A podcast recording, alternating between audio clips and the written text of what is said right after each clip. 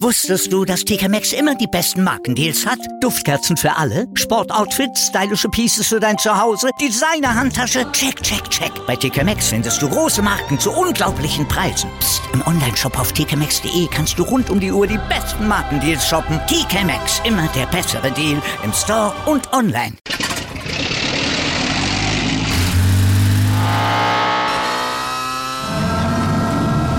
Von 0 auf 100. Aral feiert 100 Jahre mit über 100.000 Gewinnen. Zum Beispiel ein Jahr frei tanken. Jetzt ein Dankeschön, rubbellos zu jedem Einkauf. Alle Infos auf aral.de. Aral, alles super. Lebenslange Renten, Goldbahn, Autos, Häuser, das sind doch irgendwie alles völlig langweilige, ideenlose Prämien für Olympiasiege. da haben sich die Koreaner für ihre beiden Goldmedaillengewinnerinnen im Shorttrack in Peking schon was Besseres einfallen lassen. Das wurde jetzt veröffentlicht. 40 Jahre lang frei essen bei einer Fastfood-Kette. Wang De-hyun und Choi Min-yong, die dürfen tatsächlich 40 Jahre lang täglich für umgerechnet 22 Euro gebratenes Hühnchen futtern. Guten Appetit. Okay, also wenn die diese Guthaben täglich einlösen, dürfte die Sportkarriere schnell vorbei sein, oder? Ja, und die beiden würden wahrscheinlich eventuell auch diese 40 Jahre streng genommen vielleicht gar nicht überleben. Ja, aber auf jeden Fall sterben sie da nicht an Unterernährung. Und das ist immerhin schon mal was, ne? Und wir nähern euch auch, beziehungsweise euer Sportwissen natürlich hier im ersten Sportpodcast des Tages heute mit diesen Themen. Ja, wir starten gleich mit den fünf Fragen an den 31. Bundesligaspieltag. Wir lassen uns die Chancen auf eine Leclerc-Show in Imola einschätzen. Und blicken mit dem HBL-Geschäftsführer auf die beste Handballveranstaltung der Welt voraus. Ja, da spart er nicht mit Superlativen. Und wir hören gleich noch was von Axel Schulz zu seinem Jubiläum des Formenkampfes. Also, guten Morgen, Zustand jetzt zum ersten Sportpodcast des Tages, erhältlich überall, wo es Podcasts gibt und unterstützt wie immer vom Sportinformationsdienst vom SID. Mit mir, Andreas Wurm. Und natürlich mit mir, mit Malte Asmus. Und ich freue mich genauso wie Andreas sich freut, wenn ihr uns liked, besternt, rezensiert und selbstverständlich auch abonniert. Das wäre eine wirklich feine Geschichte von euch. Darüber spricht heute die Sportwelt. Stand jetzt. jetzt. Die Themen des Tages im ersten Sportpodcast des Tages. Stand, Stand, Stand, Stand. Jetzt. Mit Andreas Worm und Malte Asmus auf meinsportpodcast.de. Ja, dann gucken wir mal voraus auf den Bundesligaspieltag mit unseren fünf Fragen. Im Mittelpunkt des Spieltags steht natürlich das Gigantenduell. Erster gegen den weit abgeschlagenen Zweiten, Bayern gegen den BVB. Mit welcher Ausgangslage, Marco Rose? Ähm, äh, spielen in München, 30. Spieltag. Äh, die Bayern, das ist allen klar, können Meister werden. Äh, bedeutet, dementsprechend werden sie natürlich auch auftreten. Und wir wollen versuchen, das äh, zu verhindern. Hm, aber wie wahrscheinlich ist es denn, dass Dortmund die Bayern an diesem Wochenende wirklich schlägt, wenn der Trainer noch nicht mal weiß, dass es natürlich schon der 31. Spieltag ist? mal abgesehen davon, dass ihm dann auch noch einige Spieler fehlen werden, also nicht nur die, das Wissen um den 31. Spieltag, sondern eben auch noch einige Leistungsträger. Ich würde mal sagen, rein äh, statistisch ist es sowieso völlig unmöglich, dass Dortmund gewinnt, denn von den letzten 18 Duellen zwischen einem Tabellenführer und einem Zweitplatzierten konnte der Zweitplatzierte gerade mal zwei gewinnen und und der siegreiche Zweitplatzierte hieß in beiden Fällen Bayern München. Ja, das ist, äh, ist, ist man, muss man sagen, eine klare Sprache, oder? Also könnte man ähm, so sagen, ja. Bedeutet, dass Julian Nagelsmann Meister wird? Wird er eigentlich dann auch der jüngste Meistertrainer aller Zeiten in der Bundesliga-Geschichte? Nee, er ist zwar noch sehr jung, aber eben nicht der jüngste. Also ganz egal, wann er Meister werden sollte. Ob jetzt schon an diesem Wochenende oder erst nächstes oder übernächstes, er wäre selbst bei einer Meisterfeier am Samstag schon 33 Tage zu alt für diesen Rekord. Den ewigen Rekordstand oh. jetzt hat übrigens Matthias Sammer. Und den wird er nicht mehr knacken können. Der steht nämlich bei 34 Jahren und 241 Tagen. Bei Nagelsmann müssen wir dann am Samstag nochmal 30, 33 draufrechnen. Also ich glaube, hätten wir jetzt eine Umfrage gemacht, wer war jüngster Tra Meistertrainer aller Zeiten auf Matthias Sammer, wären die wenigsten gekommen, da bin ich, ich ganz auch. sicher. Gucken wir mal ans Ende der Tabelle. Fürth muss wohl auch im zweiten Bundesliga-Jahr der Vereinsgeschichte direkt gleich wieder absteigen. Ist das eigentlich einzigartig, dass eine Mannschaft in ihrer ersten, in den ersten beiden Bundesliga-Jahren niemals die Klasse halten konnte? Nö, das ist, äh, da ist Fürth nicht alleine, das ist auch schon anderen mal passiert. Fünf anderen, um genau zu sein. Kickers Offenbach, SC Paderborn, Stuttgarter Kickers, Darmstadt 98 und TB Berlin. Okay, naja, also bleiben wir nochmal beim Abstiegskampf.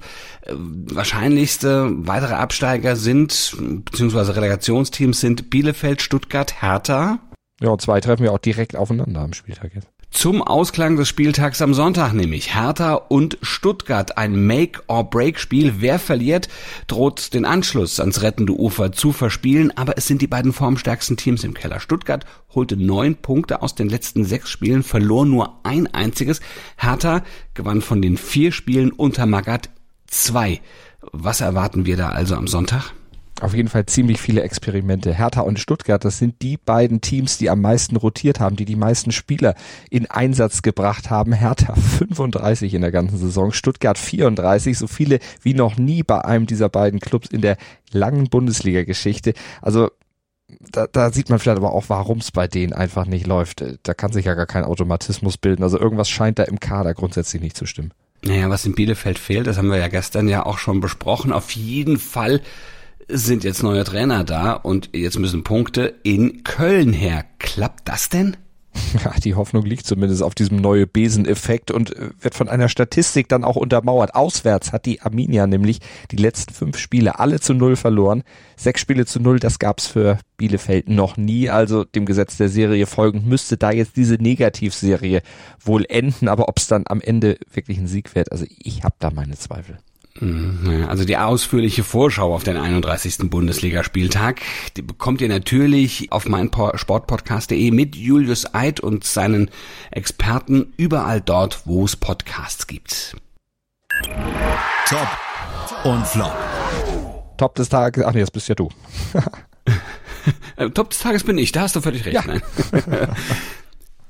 Top des Tages ist Eishockeystar Alexander Ovechkin, denn der hat in der NHL zum neunten Mal die Marke von 50 Saisontreffern geknackt und das hatten vor ihm nur Wayne Gretzky und Mike Bossy geschafft. Aber Ovechkin hat damit auch einen, einen, einen anderen einzigartigen Rekord aufgestellt. Mit 36 Jahren und 215 Tagen ist er der Älteste, der die 50 je geknackt hat. Und Flop des Tages, das bin ich, also nicht ich, sondern ich äh, darf ihn vortragen. Das sind nämlich die Super League-Gründer, denn die haben vor Gericht einen kleinen Rückschlag erlitten. Das 17. Handelsgericht von Madrid, da hat einer ganz genau gezählt, das hob die einstweilige Verfügung auf, die die UEFA gezwungen hatte, diese Disziplinarverfahren gegen die verbliebenen und doch recht uneinsichtigen Gründungsmitglieder der Super League, also Real, Barca und Juve, einzustellen. Demnach könnte die UEFA also mit diesen drei Clubs doch wieder etwas härter ins Gericht gehen, doch wieder Geld buchen Einbußen, ja, oder vielleicht auch den Ausschluss aus der Champions League dann zumindest androhen, vielleicht auch dann äh, durchführen, je nachdem, wie man sich da dann einigen sollte. Top-Thema.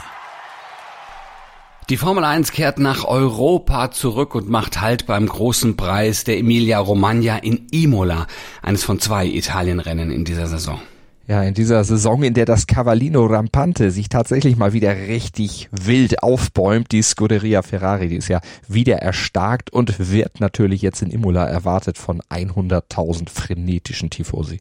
Ja, aber schaffen es Leclerc und Co. auch äh, in diesem Rennen und auch das erste Sprintrennen der Saison ihren Stempel aufzudrücken?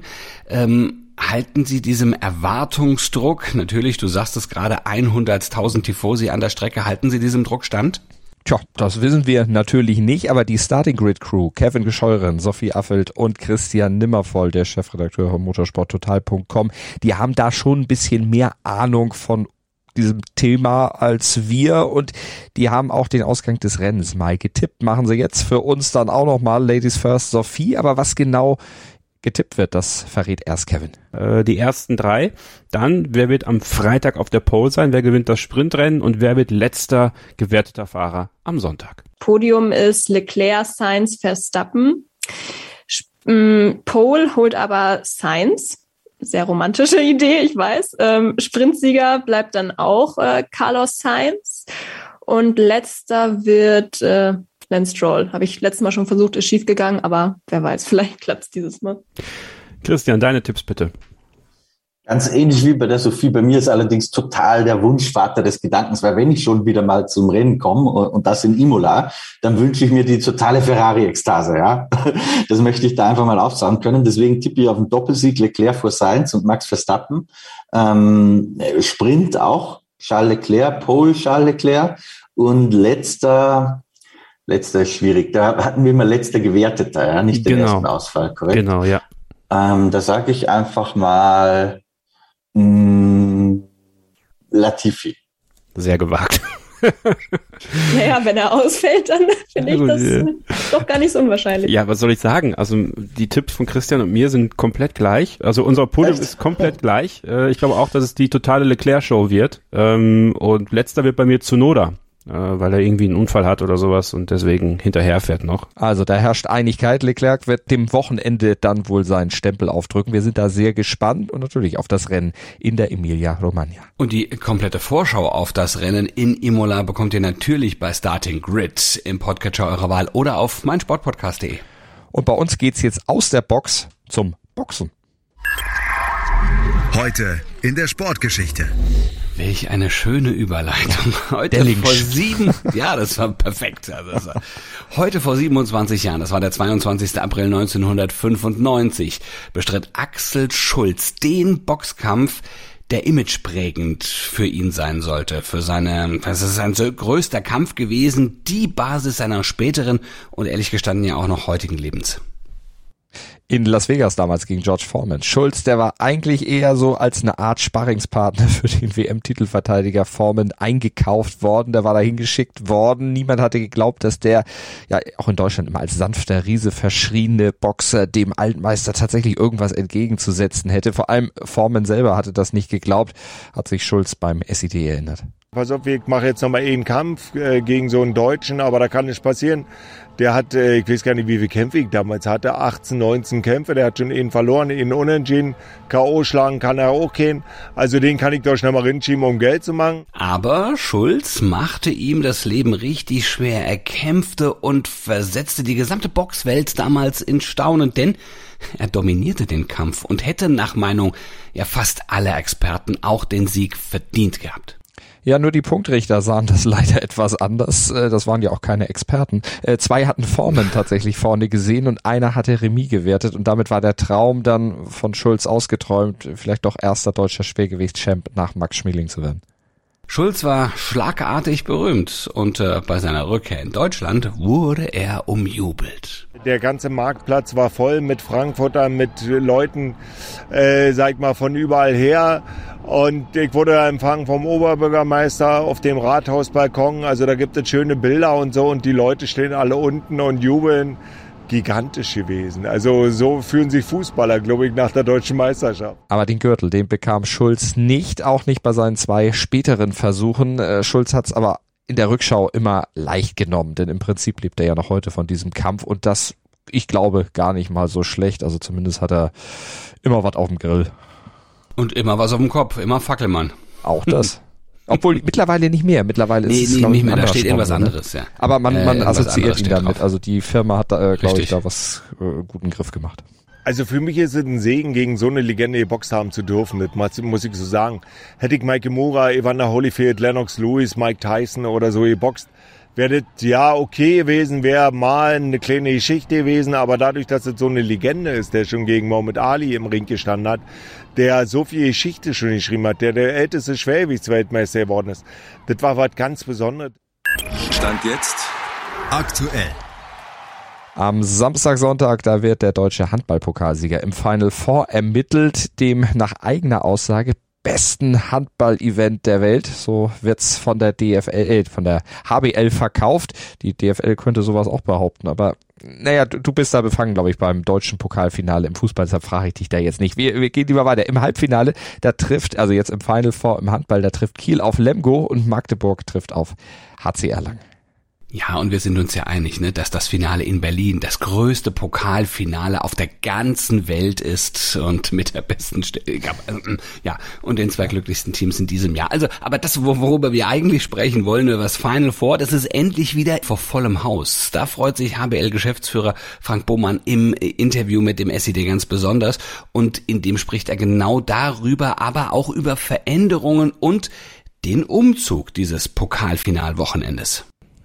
Wir haben es ja letztes Jahr durchgeführt mit einer ganz, ganz beschränkten Zahl von Zuschauern. Das ist einfach ein ganz anderes Erlebnis. Dieses äh, Rewe Final Four, das lebt ja von seinen Emotionen. Das hat eine ganz große Tradition. Es sind vier Fanblöcke dabei. Äh, und das Handballerlebnis ist, glaube ich, einmalig, äh, auch kaum zu vergleichen mit äh, Weltmeisterschaften oder Europameisterschaften. Ich glaube, da braucht sich dieses Rewe Final Four nicht vor zu verstecken.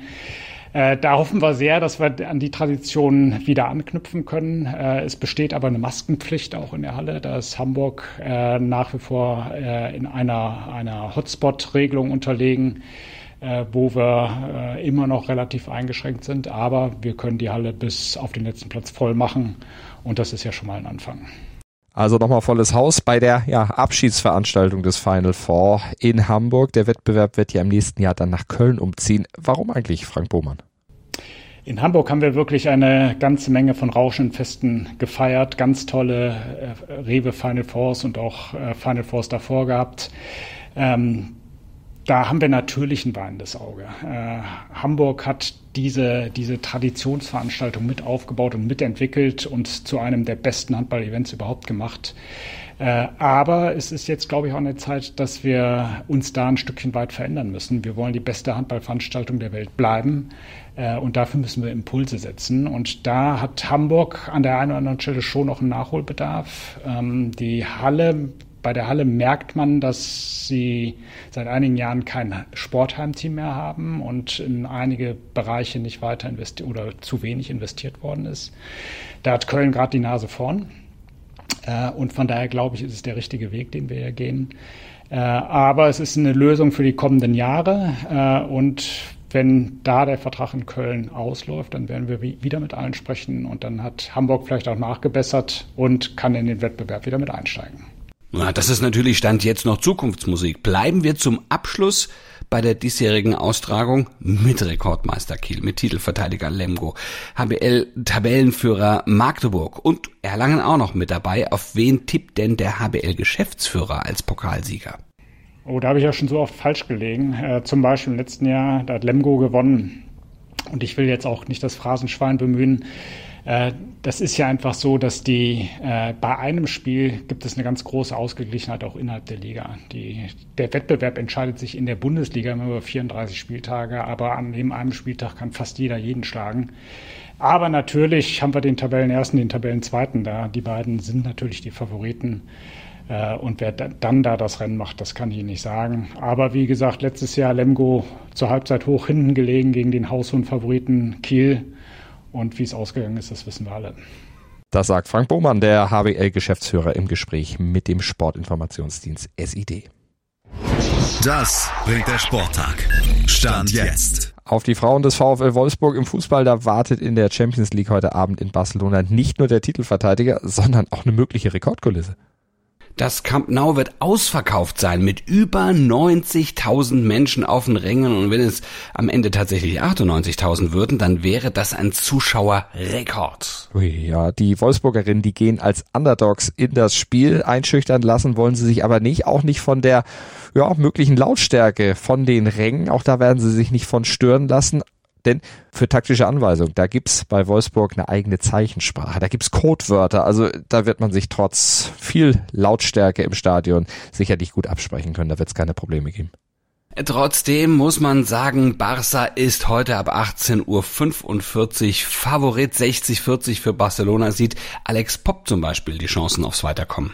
Und alles dazu zum Duell Wolfsburg, der also Herren gegen Mainz in der Bundesliga. Die spielen ja auch noch quasi danach, nach den Aha. Damen, also auch noch die Herren in der Bundesliga.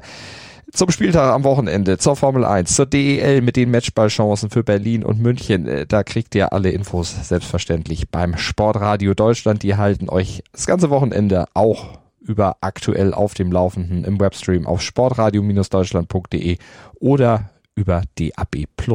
Ja, und äh, wir sind dann 7.07 Uhr am Montag wieder für euch da im Podcatcher eurer Wahl oder auf meinsportpodcast.de, wie ihr das gewohnt seid. Genau, nutzt das Wochenende, abonniert uns, bewertet uns, schreibt lange Rezensionen, Besinnungsaufsätze, wie ihr uns findet, könnt ihr gerne machen. Ihr dürft es auch sehr kurz mhm. halten, könnt einfach sagen, ist super, ist toll, ist geil, was auch immer. Ihr dürft eure Meinung auch gerne ehrlich formulieren, aber ich glaube, es kann eigentlich gar nichts Ehrlicheres geben als ein ehrliches Lob. Sage ja, ich jetzt einfach mal so. Solange es eins wird, ja. Ja, ach, da gehe ich mal von aus. unsere unsere Hörer sind treu, die hätten sich sonst mal beschwert. Könnte ich mir vorstellen. Schönes Wochenende, bis Montag. Großen Kuss von Andreas Wurm und Malte Asmus. Wusstest du, dass TK Maxx immer die besten Markendeals hat? Duftkerzen für alle, Sportoutfits, stylische Pieces für dein Zuhause, Designer-Handtasche, check, check, check. Bei TK Maxx findest du große Marken zu unglaublichen Preisen. Psst. im Onlineshop auf tkmaxx.de kannst du rund um die Uhr die besten Markendeals shoppen. TK Maxx, immer der bessere Deal im Store und online. Wieder live von ihrem Toyota-Partner mit diesem Leasing-Auftakt. Der neue Toyota Jahreshybrid. Ab 179 Euro im Monat. Ohne Anzahlung. Seine Sicherheitsassistenten laufen mit. Und ja, ab ins Netz mit voller Konnektivität. Auch am Start die Toyota Team Deutschland Sondermodelle. Ohne Anzahlung geht's in die nächste Runde. Jetzt los sprinten zu ihrem Toyota-Partner. Dir hat dieser Podcast gefallen? Dann klicke jetzt auf Abonnieren und empfehle ihn weiter. Bleib immer auf dem Laufenden und folge uns bei Twitter, Instagram und Facebook. Mehr Podcasts aus der weiten Welt des Sports findest du auf meinsportpodcast.de.